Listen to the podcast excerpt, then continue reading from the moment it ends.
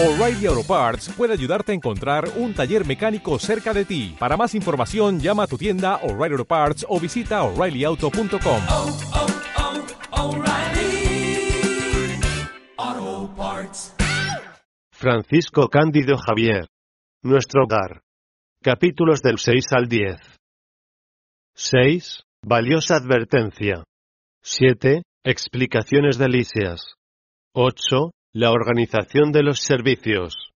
9. Problema de alimentación. 10. En el bosque de las aguas. Capítulo 6. Valiosa advertencia.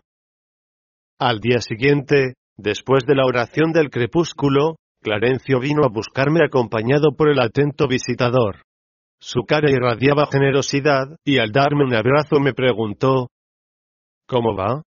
¿Mejorcito? Esbocé el mismo gesto del enfermo al que, en la tierra, cuando recibe una caricia se le aflojan las fibras emotivas. En el mundo, algunas veces el afecto fraterno es mal interpretado. Obediente al antiguo vicio comencé a dar explicaciones, mientras ambos benefactores se sentaban cómodamente a mi lado. No puedo negar que estoy mejor, sin embargo sufro intensamente. Abundantes dolores en la zona intestinal, raras sensaciones de angustia en el corazón. Nunca supuse que fuera capaz de tanta resistencia, amigo. ¡Ah! ¡Qué pesada ha sido mi cruz! Ahora que puedo coordinar las ideas creo que el dolor aniquiló las fuerzas que me quedaban. Clarencio escuchaba atento. Demostraba gran interés por mis lamentos, sin el menor gesto que revelara el propósito de intervenir en el asunto. Envalentonado con esa actitud, proseguí. Aparte, mis sufrimientos morales son enormes, indescriptibles. Desde que amainó la tormenta exterior gracias a los socorros que recibí, me dirijo ahora hacia las tempestades íntimas. ¿Qué se habrá hecho de mi esposa, de mis hijos? ¿Habrá conseguido progresar mi primogénito, según era mi antiguo ideal? ¿Y mis pequeñas hijas? Mi desventurada Celia muchas veces manifestó que se moriría de nostalgia el día que yo no estuviera. Admirable mi esposa. Todavía percibo sus lágrimas de los momentos postreros. No sé cuánto hace que vivo la pesadilla de la distancia. Sucesivas torturas me despojaron de la noción del tiempo. ¿Dónde andará mi pobre compañera? ¿Llorará junto a las cenizas de mi cuerpo o en algún rincón oscuro de las regiones de la muerte? Oh, qué amargo es mi dolor. Qué terrible destino el del hombre empeñado en la devoción a la familia. Creo que pocos habrán padecido tanto como yo. En el planeta vicisitudes, desengaños, enfermedades, incomprensión y amargura, que anularon las escasas muestras de alegría. Después los padecimientos de la muerte del cuerpo. Inmediatamente el martirio más allá de la tumba. ¿Qué es entonces la vida? ¿Un sucesivo despliegue de miserias y lágrimas? ¿No habrá algún recurso para la siembra de la paz? Por más que deseo afianzarme en el optimismo, siento que la noción de desdicha bloquea mi espíritu, como una terrible cárcel del corazón. Qué desventurado destino, generoso benefactor. Llegado a esa altura, el vendaval de la queja había conducido mi barco mental al amplio océano de las lágrimas. Clarencio, no obstante, se incorporó con serenidad y habló sin afectación. Amigo. ¿Usted realmente desea la cura espiritual? A mi gesto afirmativo continuó. Aprenda entonces a no hablar excesivamente de sí mismo, ni haga comentarios acerca de su propio dolor. Las quejas son indicio de una enfermedad mental, enfermedad de evolución complicada y tratamiento difícil. Es indispensable crear pensamientos nuevos e imponer disciplina a la boca. Solamente hemos de conseguir el equilibrio si abrimos el corazón al sol de la divinidad. Calificar el esfuerzo requerido de obligación abrumadora y ver nada más que padecimientos donde existe lucha edificante, suele indicar una lamentable ceguera del alma. Cuanto más utilice el verbo para exaltar las reflexiones dolorosas, dentro del círculo de la personalidad, más firmes se volverán los lazos, que lo atan a los recuerdos mezquinos. El mismo Padre que vela por su persona y le ofrece techo generoso en esta casa, atiende a sus familiares terrestres. Debemos considerar nuestro grupo familiar como una sagrada edificación, pero sin olvidar que nuestras familias son porciones de la familia universal, guiadas por el divino director. Permaneceremos a su lado para resolver las dificultades del presente y estructurar proyectos para el futuro, pero no disponemos de tiempo para retornar a las estériles zonas de las lamentaciones. Además, en esta colonia hemos tomado el compromiso de aceptar incluso el trabajo más arduo como la bendición de una experiencia positiva, pues consideramos que la providencia desborda amor, mientras nosotros vivimos agobiados por las deudas. Si su deseo es permanecer en esta casa de asistencia, deberá aprender a pensar con sensatez. En el interín se había secado mi llanto, y ante el emplazamiento del generoso instructor a que me comportara con valentía, asumí una actitud diferente, avergonzado de mi debilidad. ¿No luchaba usted cuando estaba dentro del cuerpo? prosiguió Clarencio bondadosamente, por las ventajas naturales derivadas de las buenas situaciones? no apreciaba la obtención de recursos lícitos, ansioso de transmitir los beneficios a sus seres queridos, no se interesaba por las remuneraciones justas, por lo que expresara confort, por lo que permitiera dispensar atenciones a la familia. Aquí el programa no es distinto. Apenas difieren algunos detalles. En los círculos del cuerpo físico tienen vigencia los contratos y la garantía monetaria. Aquí, el trabajo y las conquistas definitivas del espíritu inmortal.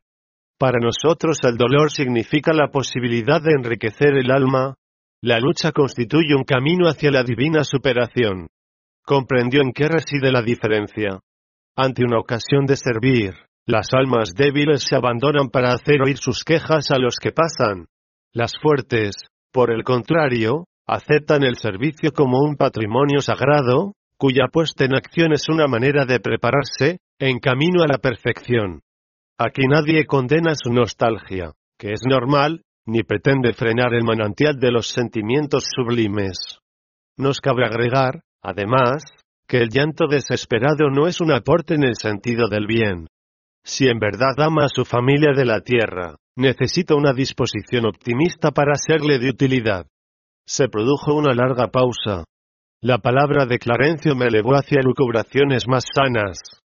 Me puse a meditar sobre la sabiduría de esa valiosa advertencia, y mi benefactor, igual que un padre que pasa por alto la superficialidad de los hijos para volver a comenzar serenamente la lección, reiteró su pregunta con una simpática sonrisa. Entonces, ¿cómo está? Mejor. Feliz de sentir que había sido disculpado, como un niño deseoso de aprender respondí reconfortado. Estoy bastante mejor, para mejor comprender la voluntad suprema. Capítulo 7. Explicaciones delicias. Se repitieron las visitas periódicas de Clarencio, y la atención de Lisias se hizo cotidiana. A medida que me esforzaba por habituarme a los nuevos deberes, sensaciones de desahogo aliviaban mi corazón se atenuaron los dolores y los impedimentos a la locomoción normal. Pero notaba que la rememoración persistente de los fenómenos de la vida física me hacía retroceder a la angustia, al temor a lo desconocido, al sufrimiento que padecí por haber carecido de adaptación. Pese a todo me hallaba algo más seguro. Me deleitaba en la contemplación de los amplios horizontes, asomado a las enormes ventanas. Me impresionaban en especial las expresiones de la naturaleza. Casi todo era una copia mejorada de la tierra. Colores más armónicos, sustancias más delicadas. El suelo estaba tapizado de vegetación. Árboles enormes, vergeles fecundos, jardines conservados con primor. Se erguían montes coronados de luz, a continuación de la planicie donde estaba instalada la colonia.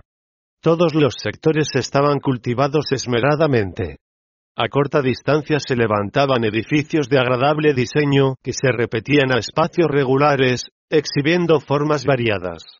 En ninguno faltaban las flores en la entrada y, en ese sentido, se destacaban algunas encantadoras casas de reducidas dimensiones rodeadas por muros de hiedra, con rosales en flor de diferentes especies alternados como adorno entre el verdor de tonalidades diversas. Aves de plumajes multicolores surcaban el aire y a intervalos se posaban, agrupadas, en las blancas torres que se elevaban con sus líneas rectas semejantes a lirios gigantescos que apuntaban al cielo. Desde los enormes ventanales observaba con curiosidad el movimiento que había en el parque. Con gran asombro reconocía animales domésticos que andaban entre los árboles frondosos que formaban hileras en el fondo. Durante mis luchas introspectivas me sumía en indagaciones de todo tipo. No conseguía concebir la variedad de las formas análogas a las del planeta, considerada la circunstancia de que me encontraba en una esfera específicamente espiritual. Lisias, el amable compañero de cada jornada, no me regateaba explicaciones. La muerte del cuerpo no conduce al hombre a situaciones milagrosas, decía. Los procesos evolutivos implican una graduación.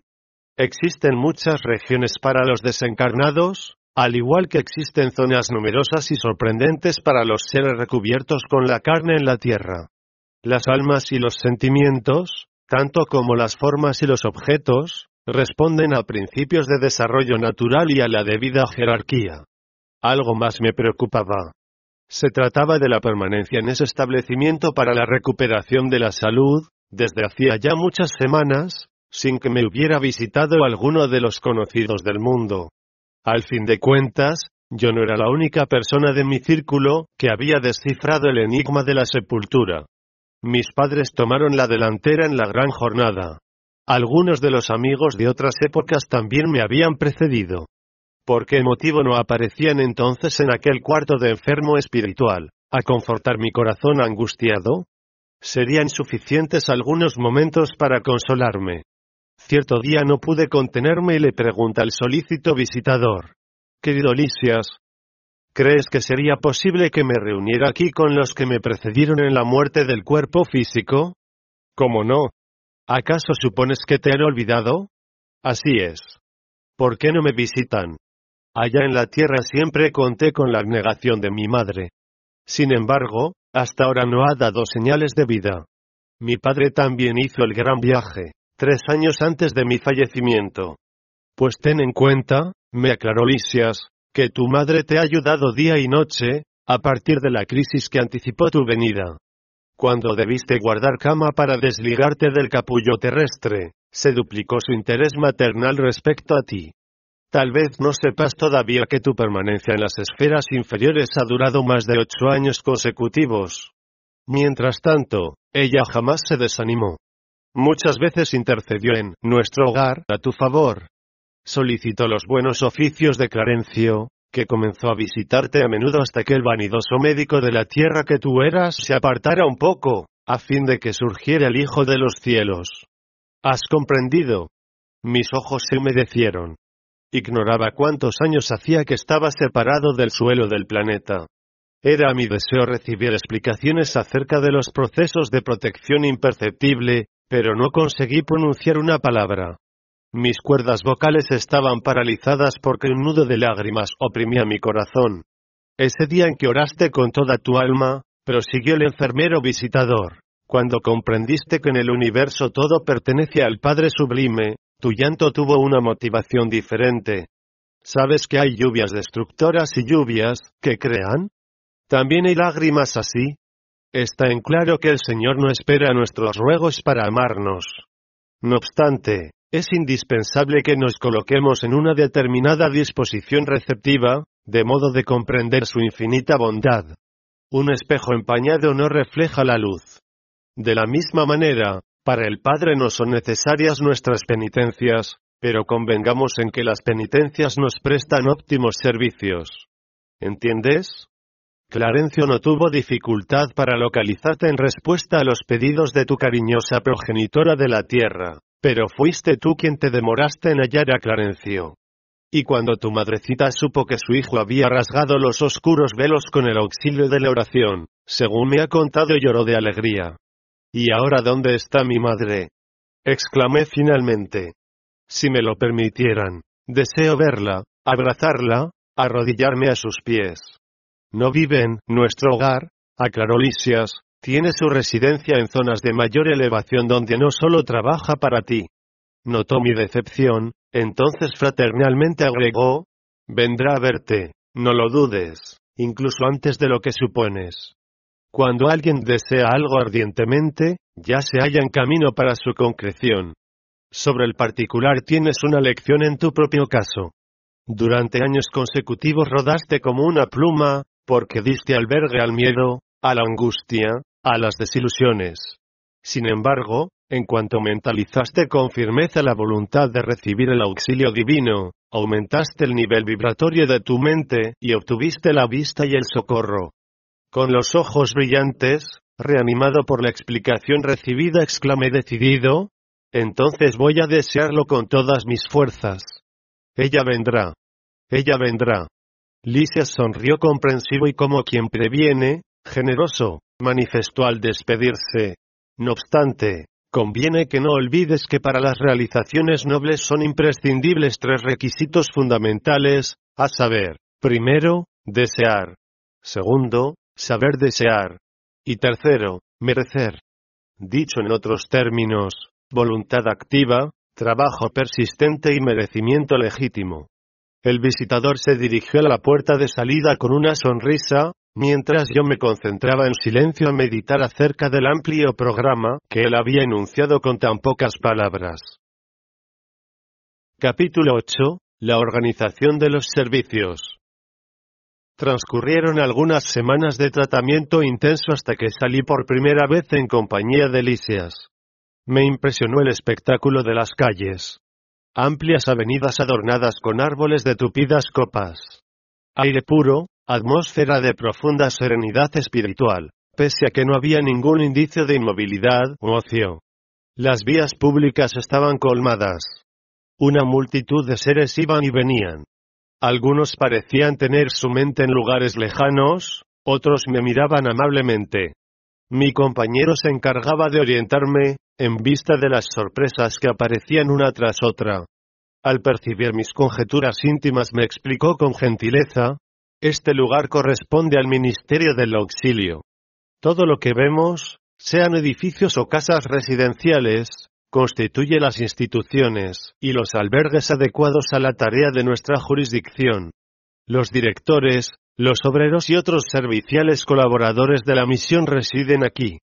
En esta zona reciben atención los enfermos, se escuchan los pedidos, se seleccionan las plegarias, se preparan reencarnaciones terrenales, se organizan grupos de socorro a los habitantes del umbral o a los que padecen en la tierra.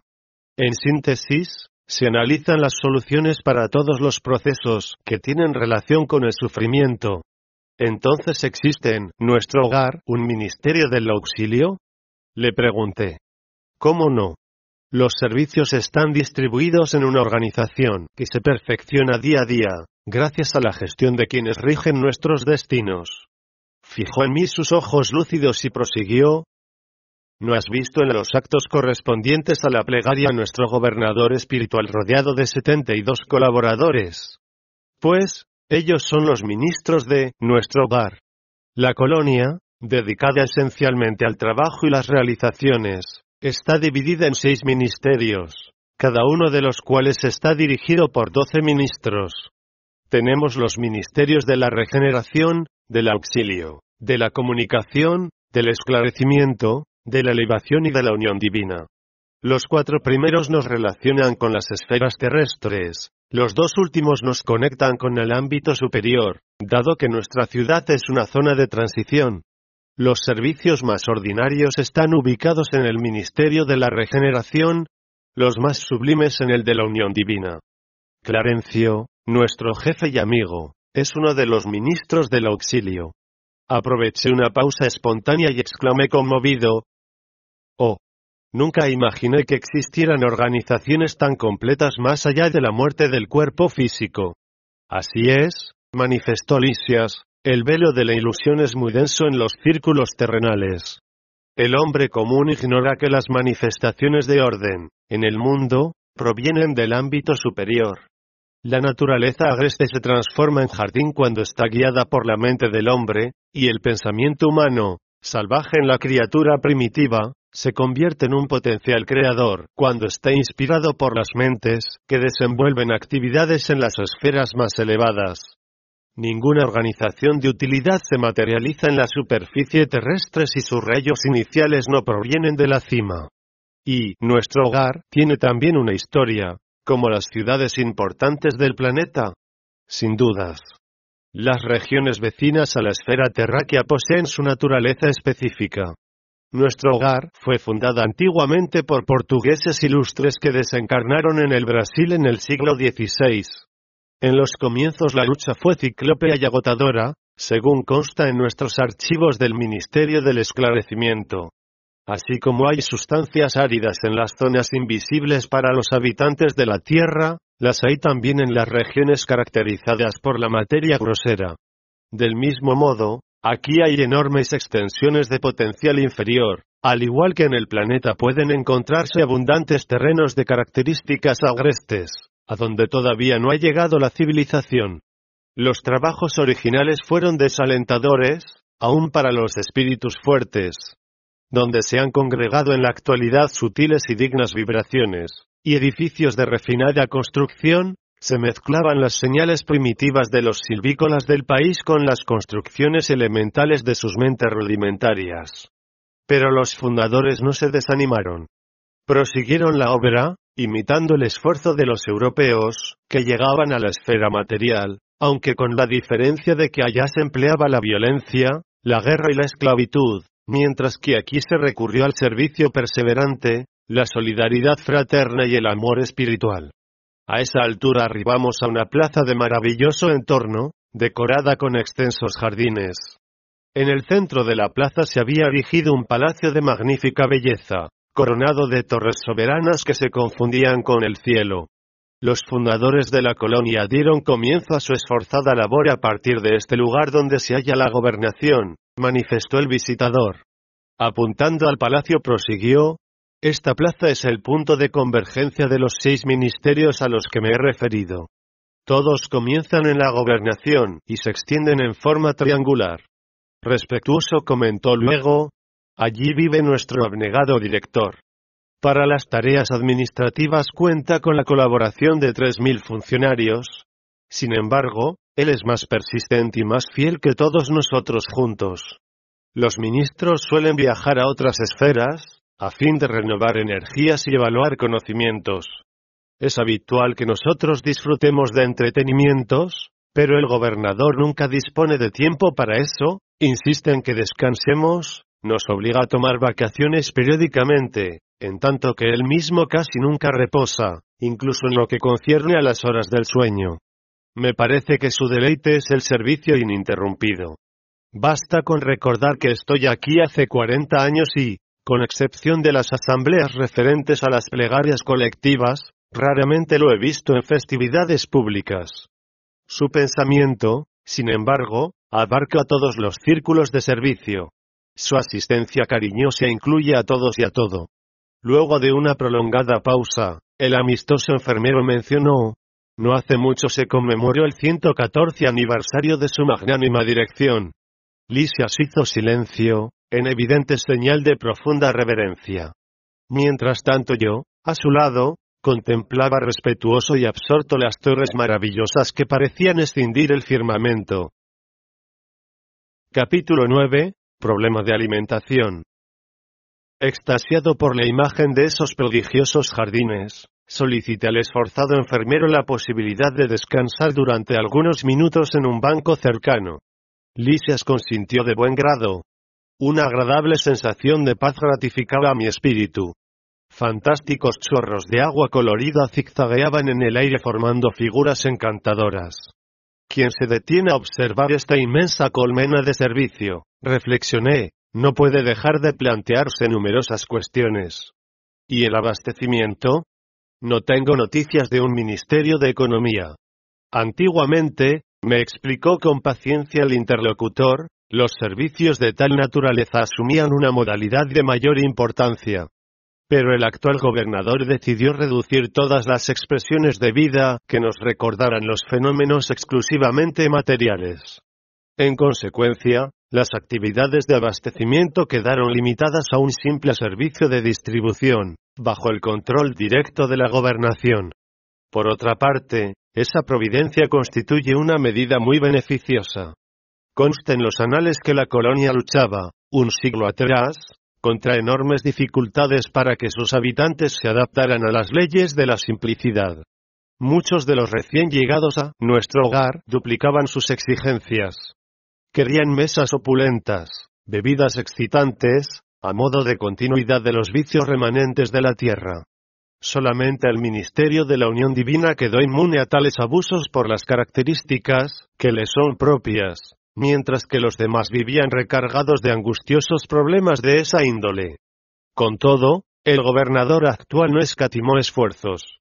Tan pronto asumió las obligaciones administrativas adoptó resoluciones adecuadas. Antiguos misioneros de este lugar me pusieron al tanto de curiosos acontecimientos. Según me dijeron, a solicitud de la gobernación, vinieron 200 instructores de una esfera muy elevada, a fin de divulgar nuevos conocimientos relativos a la ciencia de la respiración y la absorción de los principios vitales de la atmósfera. Se llevaron a cabo numerosas asambleas. Algunos de los colaboradores técnicos de nuestro hogar estaban en desacuerdo. Alegaban que por tratarse de una ciudad de transición, no sería conveniente ni posible desarraigar bruscamente a los desencarnados mediante exigencias de tal naturaleza, sin grave peligro para sus organismos espirituales. El gobernador no se desanimó. Prosiguieron las reuniones, las previsiones y las actividades durante 30 años consecutivos. En reclamo, algunas de las entidades eminentes llegaron a formular protestas de carácter público. En más de diez ocasiones el Ministerio de Auxilio estuvo superpoblado de enfermos, que se confesaban víctimas del nuevo sistema de alimentación deficiente. Durante esos periodos, quienes se oponían a la reducción intensificaban las acusaciones. El gobernador, entre tanto, jamás les impuso castigos. Por el contrario, convocaba a los adversarios de la medida al palacio y con paternal consideración los ponía al tanto de los proyectos y las finalidades del régimen. Destacaba la superioridad de los métodos de espiritualización, facilitaba a los más rebeldes enemigos del nuevo proceso diversas excursiones de estudio, en zonas más elevadas que la nuestra, y así ganó un mayor número de adeptos. Hizo una pausa más prolongada, de modo que reclamé con interés. Prosigue, por favor, mi querido Lisias. ¿Cómo concluyó la lucha edificante? Luego de 21 años de perseverantes demostraciones por parte de la gobernación, se adhirió al Ministerio de la Elevación y a partir de entonces comenzó a abastecerse solamente de lo indispensable. No ocurrió lo mismo con el Ministerio de Esclarecimiento, que demoró mucho en asumir un compromiso, a causa de los numerosos espíritus dedicados a las ciencias matemáticas que trabajaban en él. Ellos eran los más pertinaces adversarios. Estaban mecanizados en los procesos de las proteínas y los carbohidratos imprescindibles para los vehículos físicos, y no cedían terreno en las concepciones correspondientes a este lugar. Semanalmente enviaban al gobernador minuciosas observaciones y advertencias, acompañadas de exhaustivos análisis y datos numéricos que algunas veces lindaban con la imprudencia. Pese a todo, el avezado gobernante nunca tomó decisiones por sí solo. Recurrió a la asistencia de nobles mentores que nos orientan a través del ministerio de la Unión Divina, sin omitir jamás el análisis minucioso de cada uno de los boletines ilustrativos. Mientras los científicos exponían sus argumentos y la gobernación contemporizaba, se generaban peligrosos disturbios en el que era en aquella época el Departamento de Regeneración, actualmente convertido en ministerio. Estimulados por la rebeldía de los cooperadores del esclarecimiento, los espíritus de menor elevación alojados en ese sector se entregaron a condenables manifestaciones. Todo esto provocó profundas escisiones en los órganos colectivos de nuestro hogar, que dieron oportunidad a un peligroso asalto de las multitudes oscuras del umbral, que intentaron invadir la ciudad aprovechando las brechas en los servicios de regeneración. Eso fue posible debido a que un gran número de colaboradores alojados en este departamento mantenía cierto intercambio clandestino, en virtud de los vicios de la alimentación. Cuando se difundió la alarma el gobernador se mantuvo imperturbable. Terribles amenazas se cernían sobre todos.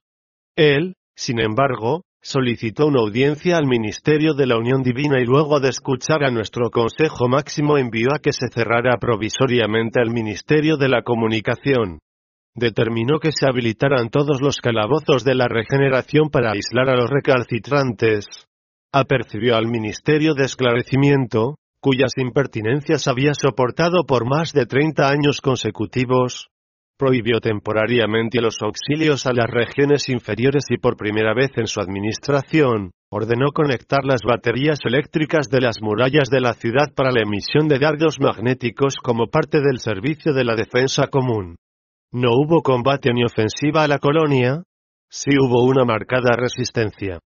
Durante más de seis meses los servicios de alimentación en nuestro hogar quedaron reducidos a la inhalación de principios vitales de la atmósfera, mediante la respiración y el agua mezclada con elementos solares, eléctricos y magnéticos.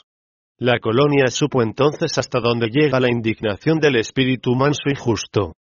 Concluido el período más agudo, la gobernación estaba victoriosa. El Ministerio de Esclarecimiento reconoció su error, y pasó a colaborar en los trabajos de una nueva adaptación.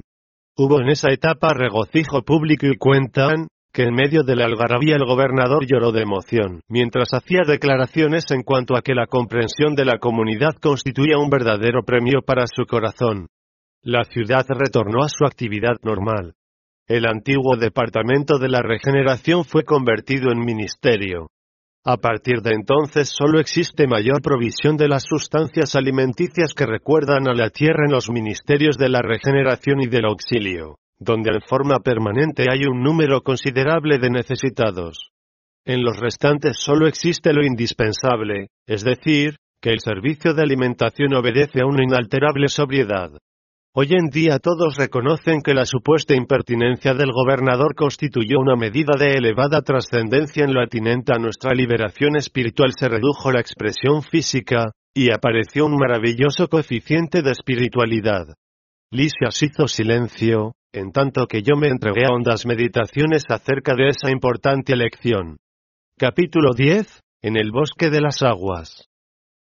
A raíz de mi creciente interés por los procesos alimenticios, Lisias me hizo una invitación. Vayamos al gran reservorio de la colonia. Allá observarás cosas interesantes y comprenderás la importancia del agua en nuestro asentamiento transitorio. Con enorme curiosidad seguí al enfermero sin vacilar. Después de que llegamos a un amplio extremo de la plaza, mi generoso amigo agregó, esperemos el aerobús. Apenas me restablecía de la sorpresa, cuando apareció un enorme vehículo suspendido a una altura de aproximadamente 5 metros desde el suelo, repleto de pasajeros. Descendió hasta donde nos encontrábamos, a la manera de un elevador terrestre, y en ese momento pude observarlo con atención. Se trataba de una máquina desconocida en la Tierra. Estaba constituida por un material muy flexible, Tenía una considerable longitud y parecía conectada a hilos invisibles, en virtud de la gran cantidad de antenas en la cobertura. Más tarde confirmé mis suposiciones, al visitar los importantes talleres del Servicio de Tránsito y Transporte. Lisias no me dio tiempo a preguntas. Recibimos el correspondiente boleto a nuestro ingreso en el confortable recinto, y proseguimos en silencio. Experimentaba la timidez natural de un forastero entre desconocidos. La velocidad era tanta que me impedía detenerme en los detalles de las construcciones alineadas en el extenso recorrido. La distancia no era corta. Después de 40 minutos, incluyendo breves detenciones cada tres kilómetros, Lisias me invitó a descender con tono calmo acompañado por una sonrisa. Quedé deslumbrado ante un panorama de belleza sublime. El bosque, en floración maravillosa, perfumaba el viento fresco con su embriagador aroma. Todo era un prodigio de colores y luces agradables.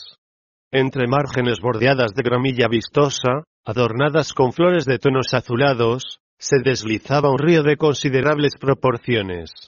La corriente fluía serena, tan transparente que parecía teñida con un matiz celeste debido al reflejo del firmamento.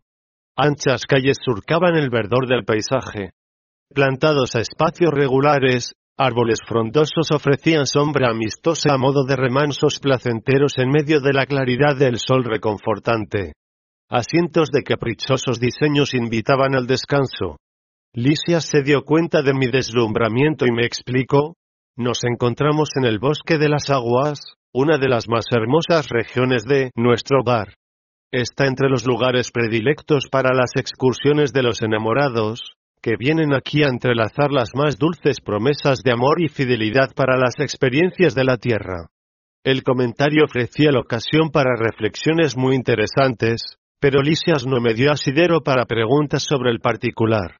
Me señaló un edificio de enormes proporciones mientras me explicaba, allí está el gran reservorio de la colonia. El volumen del río azul que está a nuestra vista es contenido en su totalidad en inmensos depósitos de distribución. El agua que sirve a las actividades de la colonia proviene de aquí. Después, se reúne nuevamente debajo de los servicios de la regeneración y vuelve a constituir el río, que prosigue su curso normal rumbo al gran océano de sustancias invisibles para la Tierra. Como percibió mi indagación interior, agregó, en efecto, el agua aquí tiene otra densidad. Es mucho más leve, pura, casi fluídica. Al observar las magníficas construcciones que tenía delante de mí, pregunté, ¿A cuál de los ministerios está afectado el servicio de distribución? Imagínate. Planteó Lisias. Este es uno de los raros servicios materiales del Ministerio de la Unión Divina. ¿Qué estás diciendo? Pregunté, en la ignorancia de cómo conciliar una cosa con otra. El visitador sonrió y obtemperó complaciente. En la tierra casi nadie piensa seriamente en tomar conocimiento acerca de la importancia del agua. En nuestro hogar, sin embargo, otros son los conceptos. En los círculos religiosos del planeta se enseña que el Señor creó las aguas. Ahora bien, es lógico que cada servicio creado requiere energías y brazos para el adecuado mantenimiento. En esta ciudad espiritual aprendemos a agradecer al Padre y a sus divinos colaboradores semejante dádiva. Porque la conocemos más íntimamente, Sabemos que el agua es uno de los vehículos más poderosos para los fluidos de cualquier naturaleza. Aquí se la emplea sobre todo como alimento y remedio. Hay reparticiones en el Ministerio del Auxilio consagradas por completo a la manipulación del agua pura, con ciertos principios captados de la luz del sol y del magnetismo espiritual. En la mayoría de las regiones de la extensa colonia, el sistema de alimentación está basado en tal agua. No obstante, como sucede que los ministros de la unión divina son los únicos que alcanzaron el mayor índice de espiritualidad superior entre nosotros, a ellos les corresponde la magnetización general de las aguas del río azul, a fin de que sean de utilidad para todos los habitantes de nuestro hogar y contengan la pureza imprescindible. Ellos se encargan del servicio inicial de limpieza y los institutos realizan trabajos específicos, relativos al agregado de sustancias alimenticias y curadoras. En un punto lejano, opuesto a este bosque, los diferentes cursos de la corriente se reúnen de nuevo y el río se aleja de nuestra zona conduciendo en su seno nuestras cualidades espirituales. Las explicaciones me dejaron atónito. En el planeta, objeté, jamás recibí aclaraciones de esta naturaleza. El hombre está desatento, hace ya muchos siglos, replicó Lisias, el mar equilibra su morada planetaria, el elemento acuoso le proporciona el cuerpo físico, la lluvia le da el pan, el río organiza su ciudad, la presencia del agua le ofrece la bendición del hogar y del servicio. No obstante, él siempre se considera el absoluto dominador del mundo, pero omite su carácter de hijo del Altísimo antes de cualquier otra consideración. Llegará el tiempo, pese a todo, en que copiará nuestros servicios, porque valorará la importancia de esa dádiva del Señor. Comprenderá entonces que el agua, como fluido creador, absorbe en cada hogar las características mentales de sus moradores. El agua en el mundo, amigo mío, no solo transporta los residuos de los cuerpos, sino también las expresiones de nuestra vida mental. Será nociva en manos perversas, útil en manos generosas y, mientras esté en movimiento, su corriente no solo esparcirá bendiciones de vida, sino que además constituirá un recurso de la providencia divina para la absorción de los disgustos, los odios y las ansiedades de los hombres, porque lava su casa material del mismo modo que purifica su atmósfera íntima. El interlocutor hizo silencio en actitud reverente, mientras mis ojos se quedaron fijos en la corriente mansa, que me inducía sublimes pensamientos.